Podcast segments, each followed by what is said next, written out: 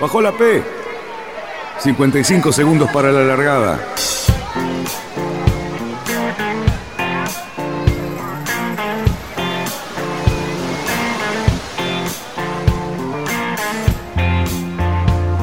Así comienza Radionautas.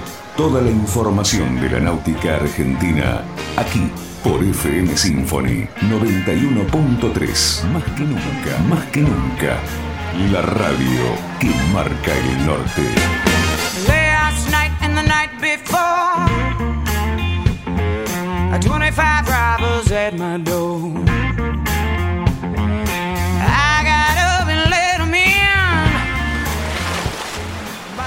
Vamos bien, vamos bien. Orsa, Orsa, Orsa. Vamos bien. Orsa, Orsa, Orsa. Cinco, cuatro, tres, dos, uno. ¡Largamos! Un saludo a todos los oyentes del programa. Mi nombre es Jemila Tassin. Yo soy originaria de la isla de La Palma, que es una de las islas canarias que son unas islas españolas, pero yo crecí en una familia bastante mixta, con, con familia de Bélgica, de Francia, de España. Y ahora mismo eh, vivo en Barcelona, que es donde tengo mi barco, donde, donde entreno y donde es el único, la única ciudad de España que tiene pues, un centro de formación a la regata de altura que se llama eh, la Base Mini de Barcelona.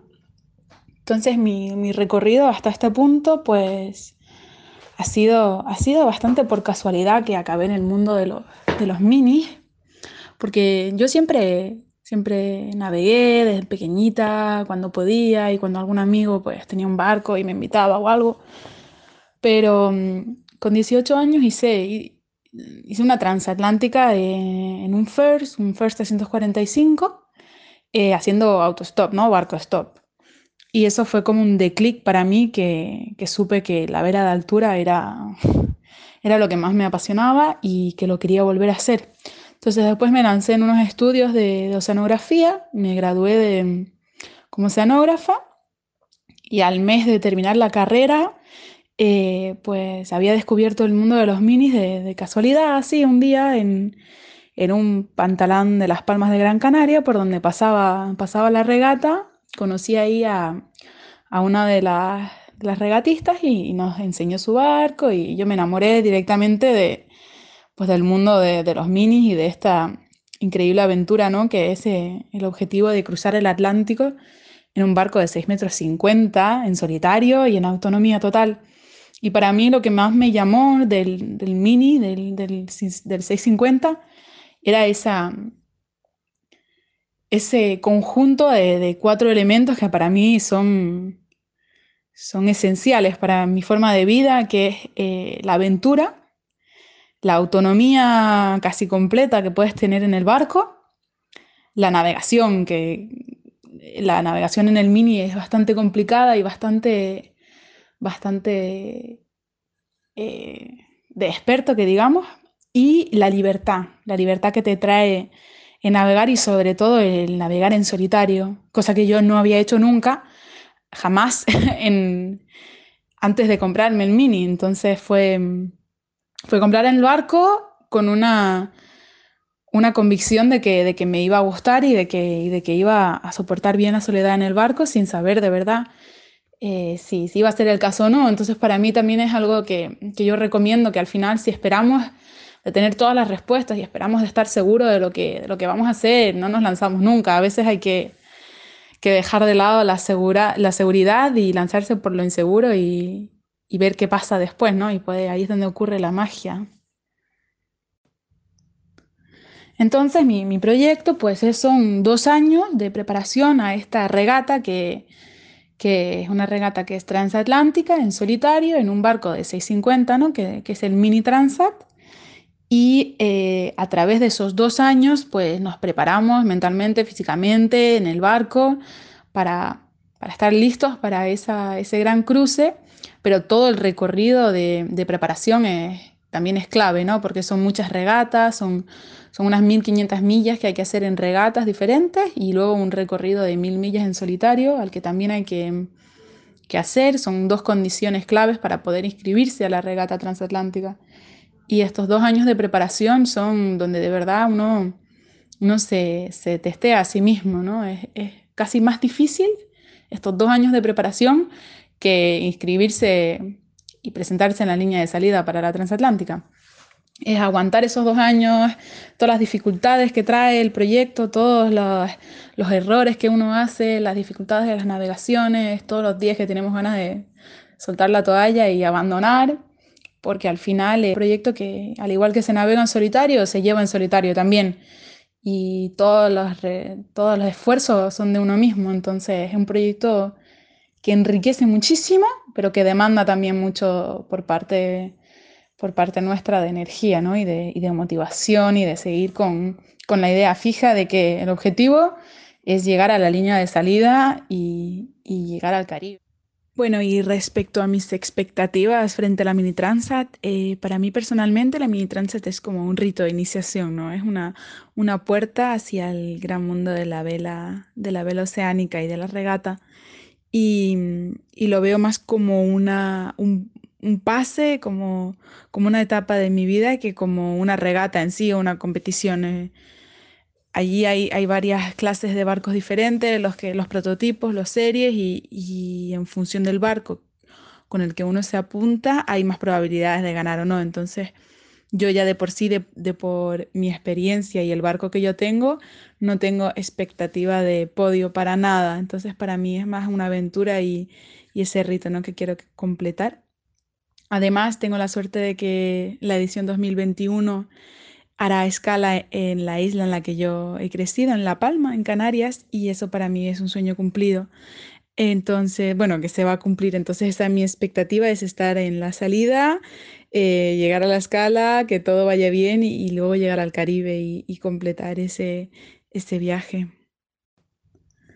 Desde, pues desde este último año que he estado ahora con, con los minis, navegando mucho y, y, relacionándome puramente con gente del mar, me he dado cuenta que hay una cosa que no entiendo, es dónde están las mujeres, dónde están las navegantes, dónde están las, dónde están las intrépidas aventureras eh, para hacer frente aquí y, y, traer un poco de diversidad al mundo de la náutica, ¿no? que, que en este momento parece que, que todavía falta, que todavía faltan mujeres en, en, el mar y todavía faltan mujeres al timón, sobre todo. Entonces, pues esa es una de las partes de mi proyecto también que quiero, que me gustaría trabajar mucho, es eh, intentar llegar al mayor número de mujeres posible para mostrarles que, que es posible hacer esto. Y, y, en España, por el momento, hay unos 20 hombres eh, preparándose para, para, participar en esta regata y solo hay una mujer, que soy yo, y,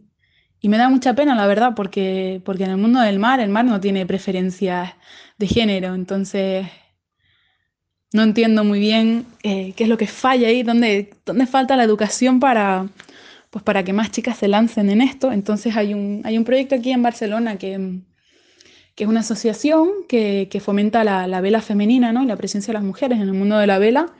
Y pues eso es una parte de, de, mi proyecto también, es poder eh, intentar a través de esta asociación y de todas las mujeres que trabajan ahí y que ponen mucha energía dentro de este proyecto, pues traer el, la, el mundo del mini un poquito más a, a la mano ¿no? de, esta, de, de, más mujeres y sobre todo de muchas jóvenes que, navegan muy bien y que saben muchísimo más que yo de navegación, pero que tal vez no se atreven ¿no? a dar el paso hacia la vela oceánica. Entonces esta asociación se llama TANIT y bueno, pues esa es una, una de las partes de, de, mi proyecto, más allá de, más allá de mi propio objetivo de cruce del Atlántico en la mini Transat.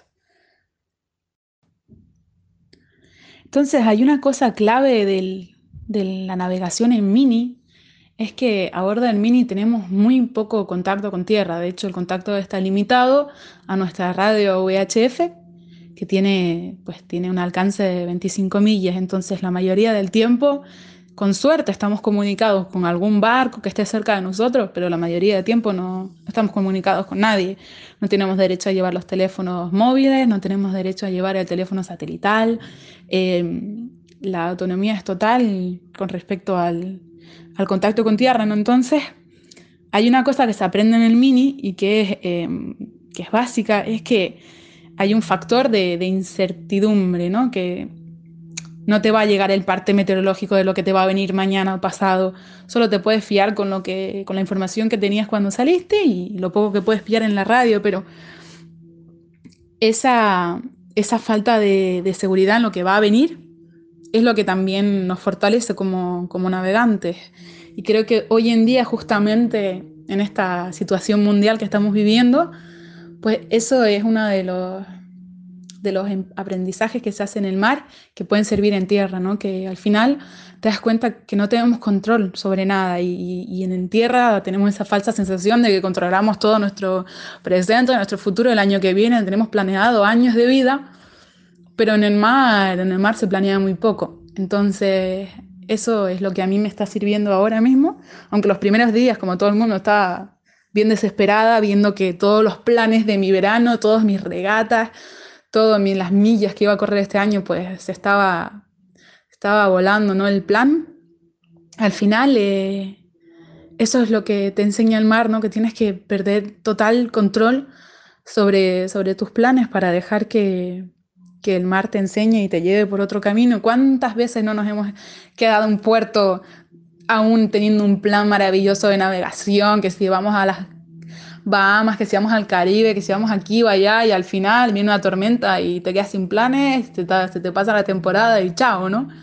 Y eso nos ha pasado a todos los navegantes, entonces creo que ahora mismo pues ese contexto es un poco, un poco parecido, ¿no? Hay que dejarse llevar por esa pérdida de control y, y aprovechar del tiempo que se nos está dando para, pues para sacar adelante muchos otros proyectos que, y ahora mismo que estamos en tierra, pues, pues el objetivo es eh, aprovechar todo este tiempo para, para, mí por lo menos hacer teoría. Yo sé muy poco de, teoría de navegar y siempre he sido más por instinto y por aprendizaje de, de, estar en el barco y ver lo que estaba pasando, pero he hecho muy poca escuela que digamos. Entonces ahora estoy aprovechando pues para sacarme el Master. Hoy en día online se puede estudiar la mayor carrera que uno pueda soñar. Entonces, pues eso es lo que estoy haciendo para aprovechar y, y, para mí sentarme y estudiar cuando, cuando tengo el barco ahí en el puerto es algo que no hago casi nunca. Pues siempre estoy en el varadero liada con música flex y, y, cualquier otra cosa que sea manual, pero poco, últimamente poco, poca silla y poco estudio. Entonces ahora pues es el, el momento perfecto, ¿no? Para para sacarme esa titulación que no tengo de, de, patrón y para leer sobre meteorología, sobre estrategia, sobre, sobre reglas de navegación y de, y de regata sobre todo. Yo tengo muy poca formación previa al, a haberme comprado el mini eh, de las regatas. De hecho, nunca había participado en una regata, entonces creo que por ahí hay mucho que aprender, porque al final es, es como jugar a un juego y no saberse las reglas, ¿no? y me habéis preguntado por el futuro de la náutica deportiva. Entonces, no sé cómo será en Argentina, pero aquí en España eh, está claro que falta, que no existe la cultura de la vela como puede existir en Francia. Eh, creo que de hecho solo casi existe en Francia en el mundo. Entonces, aquí en España se ve como un deporte muy de élite, las marinas son muy caras, todo lo que tenga que ver con los barcos está clasificado como para gente de dinero y elitista, entonces es un poco triste y espero de verdad que con los años eh, las nuevas generaciones pues tengan más acceso a la vela y lo vean como un deporte pues que se puede integrar en, en muchas formaciones diferentes y sobre todo que esté más a mano de, de todo el mundo, ¿no? Que, que se sepa que existe todo una versión de la náutica que es más la de la del viaje, la de la aventura, la del barco stop, por ejemplo, el, el, canal ¿no? de Allende los Mares, esta chica española que hace muchos vídeos y publica mucho contenido, empezó haciendo eso, ¿no? Y muchos hemos empezado haciendo barco stop y es así como, como te das cuenta que en realidad navegar es ir al pantanán, hablar con la gente y, y buscar un barco, que al final siempre falta tripulación y, y siempre sobran barcos, entonces creo que eso es pues una cosa que, que, ahora con los años espero se vaya vehiculando un poco más, que, que, está al alcance y que es fácil y que se aprende rápido y, y, pues que poco a poco sea algo que vaya que le vaya gustando a más gente y que, se, crea una, que se cree una cultura de la vela eh, como deporte y como ficción que sea más revolucionaria, que digamos. A mí personalmente, si, si alguno quiere hacerme preguntas, eh, lo que sea, duda de lo que sea, me pueden contactar con mucho gusto a través de mi Instagram, de mi página web y de mi Facebook. Eh, también existe la base Mini Barcelona, que está también en Instagram y ahí estamos todos los navegantes relacionados con, este centro de entreno. Mi página web se llama Gemila Sailing, mm, D-J-E-M-I-L-A seguido de Sailing en inglés y mi Instagram es Captain Gem 552 y ahí podrán encontrar toda la información que necesiten y sobre todo pues contactarme para lo que sea. Me encanta, me encanta que me escriban y que me hagan preguntas y yo encantada de, contestar y de, motivar al que le falta esa, ese, ese granito de motivación para lanzarse a la mar.